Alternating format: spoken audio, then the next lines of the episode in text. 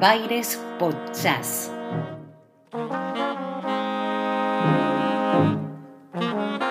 Un recorrido para acercarte al jazz con historias a través de sus protagonistas. Prepárate, llega un nuevo episodio.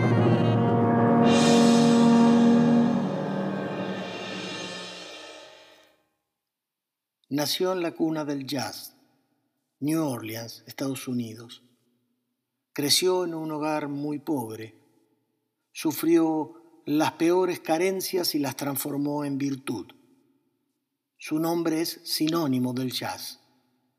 Su toque de notas agudas le dieron notoriedad, pero su expresión le dio vigencia en el tiempo. Una voz inconfundible.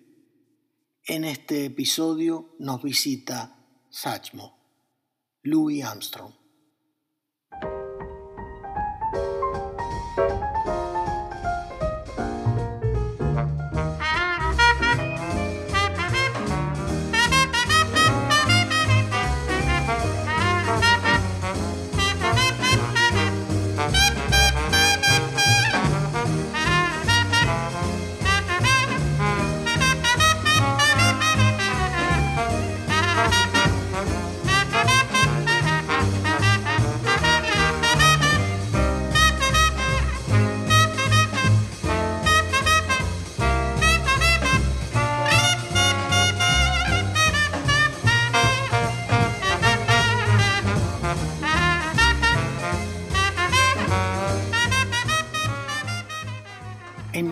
Opinión, existe una definición de estilos distinta a la que presentan usualmente los idóneos de este género musical.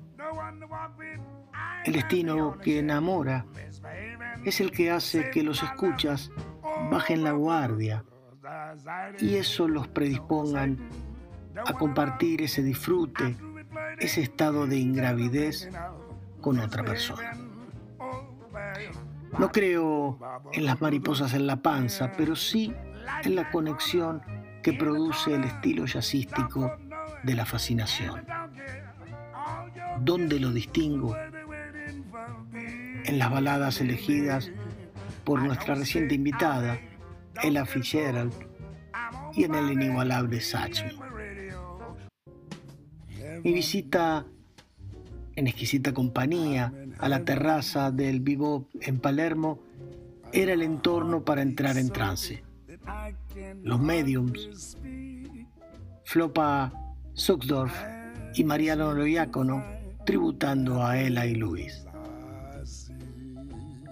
La fina selección del repertorio, sus magníficas interpretaciones y un buen Cabernet Franc crearon una atmósfera de la cual fue difícil salir al final del show. Aunque al transitar el itinerario elegido por esos fenómenos, algo me hizo salir de aquel modo de fascinación que describía. Pensaba en Armstrong, en esa boca grande llena de blancos dientes, siempre dispuesto a mostrarlos con una gran sonrisa. Nunca comprendí bien por qué sonreía Luis. Al escuchar aquel show creí arribar a una conclusión.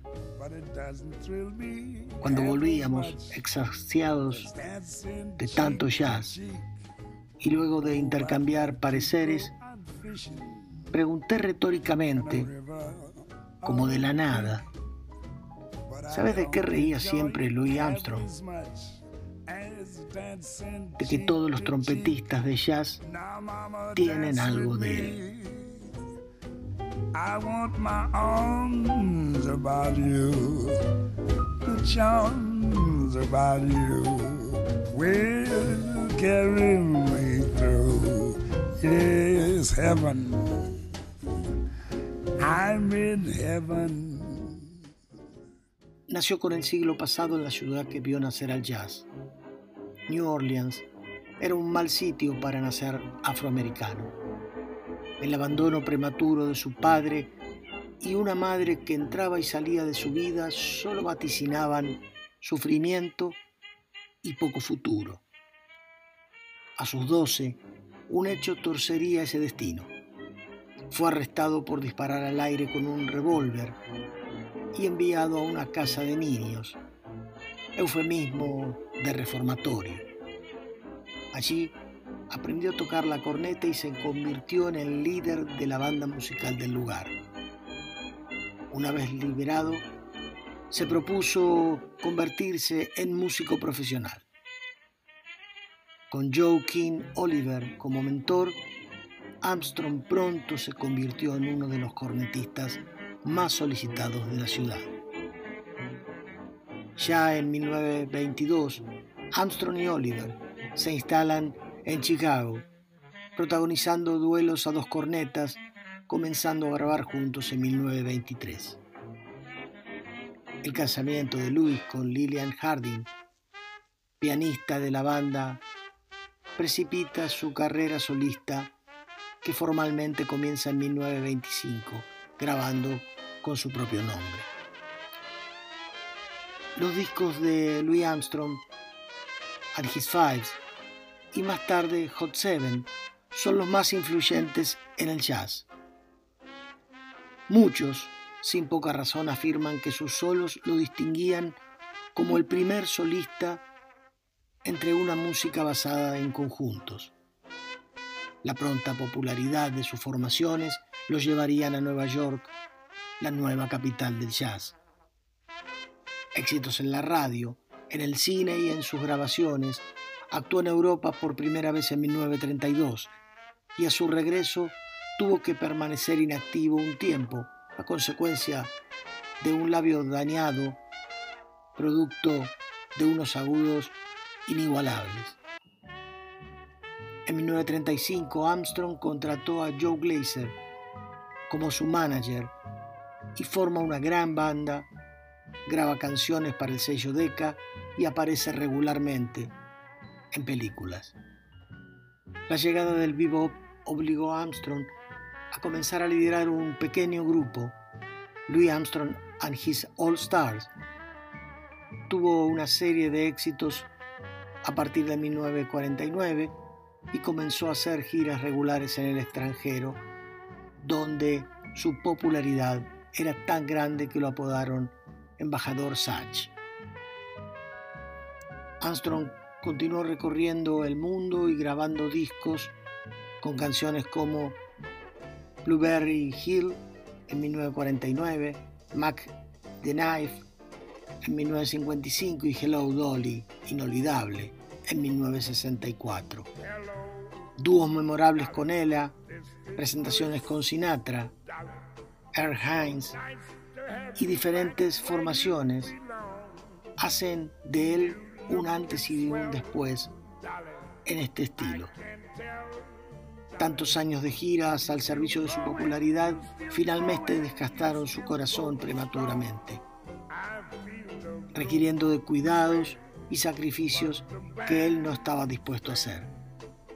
En definitiva, su razón de existir era brillar en un escenario, recibir el aplauso y el reconocimiento del público por un músico y cantante singular.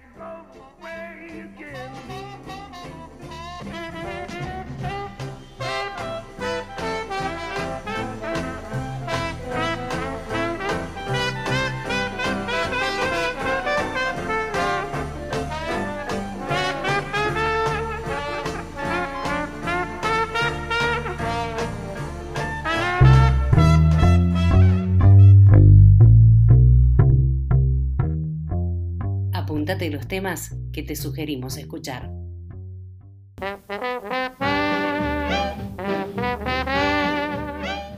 Apúntate estos tres. What a Wonderful World, una balada icónica. La vida en rosa con Edith Piaf y esta edición de un clásico que escuchaste seguramente hasta en estadios de fútbol. ¿Quién dijo que el jazz no es popular? Oh, when the saints, when the saints go marching in, marching in. Now when the saints go marching in, marching in. Yes, I want to be in that number when the saints go marching in. Blow it, brother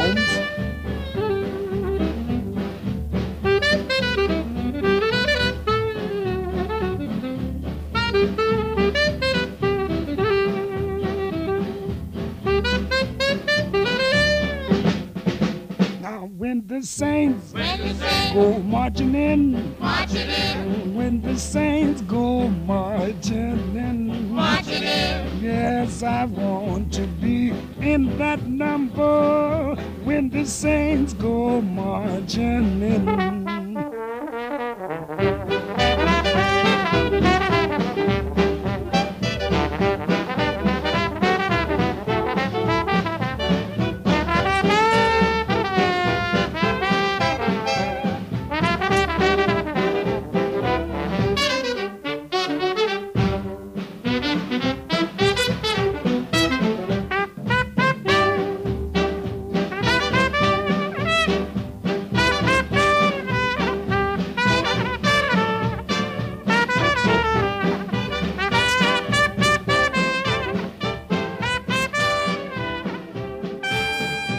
Mientras el vinilo va deteniendo el giro y el pickup ya está en reposo, quedamos a la espera de un nuevo encuentro en Baires Podcast.